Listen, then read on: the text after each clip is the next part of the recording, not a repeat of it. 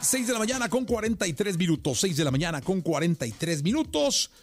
Un día como hoy nació Tito Fuentes, una de las eh, bases. Es que Molotov, eh, ahora sí que los cuatro son bases importantes y sólidas de este proyecto. Él es uno de ellos, Tito de Molotov. Y aquí vamos con la radiografía de la banda. Radiografía en Jesse Cervantes en Exa. El rock y la polémica son elementos que casi siempre han ido de la mano en nuestro país, pero uno de los grupos que vino a darle un toque satírico e irreverente es Molotov. Molotov. Está la Yala de Molotov. ¿Qué pasó? ¿El Tito? Hola, ¿qué tal? Nosotros somos Molotov, yo soy Mickey Widobro y aquí estoy con mi compañero Randy a Wilson. de la Molotov.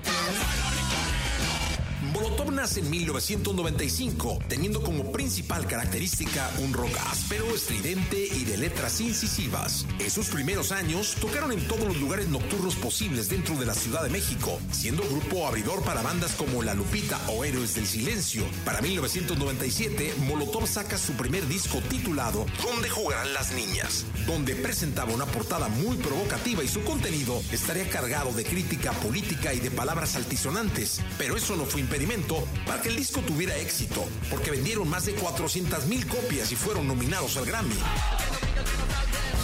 Molotov se embarcaría en giras dentro y fuera del país. Presentarían su segundo disco titulado Apocalypse que les daría nuevamente éxito y se vería reflejado en países como los Estados Unidos y Rusia.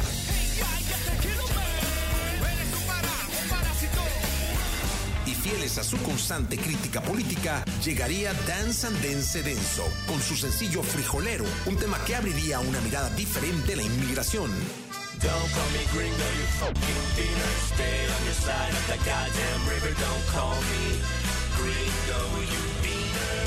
Pero otra característica particular de Molotov ha sido su sentido del humor, mismo que se marcaría en su álbum con todo respeto y eternamente, este último rodeado de la idea de una separación de los integrantes y que al final reuniría cuatro discos, uno por cada músico.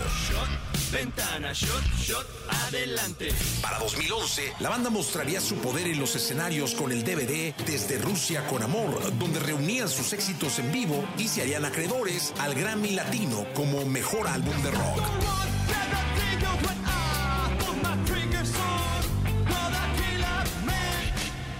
En Give Me the Power, Molotov mostraría un documental que reúne las historias de los más recientes sexenios de nuestro país, con comentarios de los integrantes y de personas muy ligadas a la banda.